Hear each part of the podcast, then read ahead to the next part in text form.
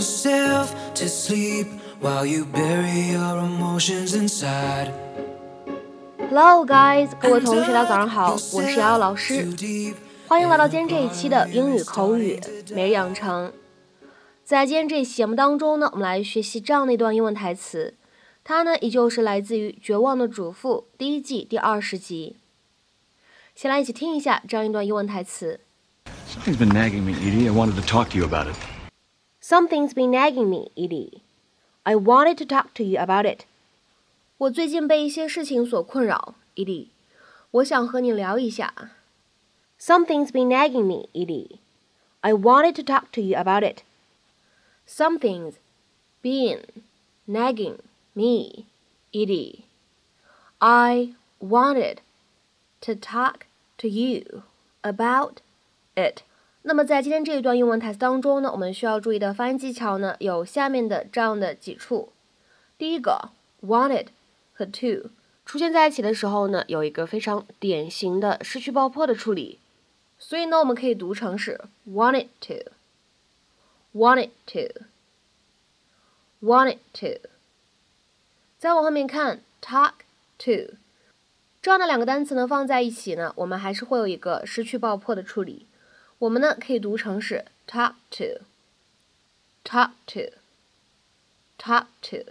然后呢，再来看一下末尾的位置，about it 出现在一起，我们可以做一个连读。然后呢，在美式发音当中，其中呢存在一个闪音的处理，所以呢，在美式英语当中，about it，我们呢可以读成是 about it，about it，about it。Hey, Paul, what's up?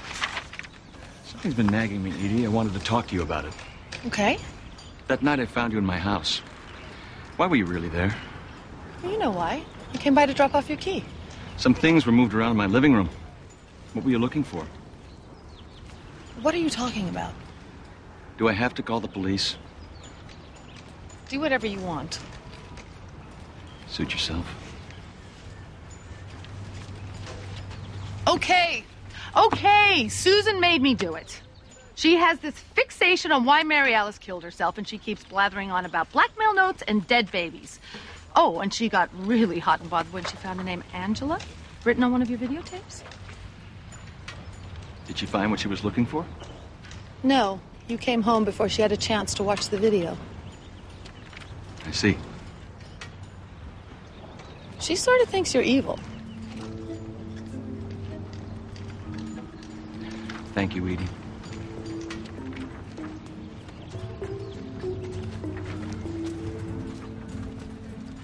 What was that all about? Susan Meyer's obsession with Mary Alice almost got me arrested. And now Paul's after her. If I liked her better, I'd warn her, but, you know. Thanks. 那么在今天节目当中呢，我们来学习一个单词， 它的话呢叫做 nag，nag，nag，n a g，nag。这个单词的话呢，它非常的口语化啊。它这样一个单词呢，第一层使用的含义是喋喋不休的批评某一个人，喋喋不休的向某个人抱怨。那么此时呢，我们说 nag，它呢当做及物动词或者不及物动词都是可以的。我们来看一下对应的英文解释 ：to criticize or complain repeatedly in an annoying way。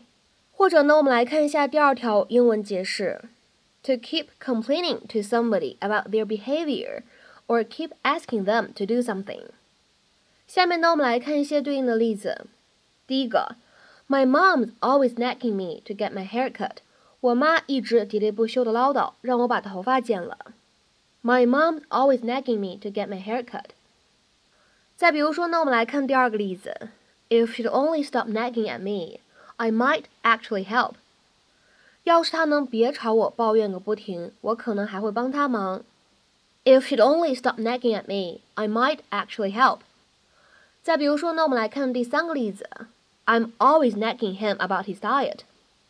我总是跟他说他饮食习惯不行。或者呢，我们也可以翻译成我总是呢向他吐槽他的饮食。I'm always nagging him about his diet。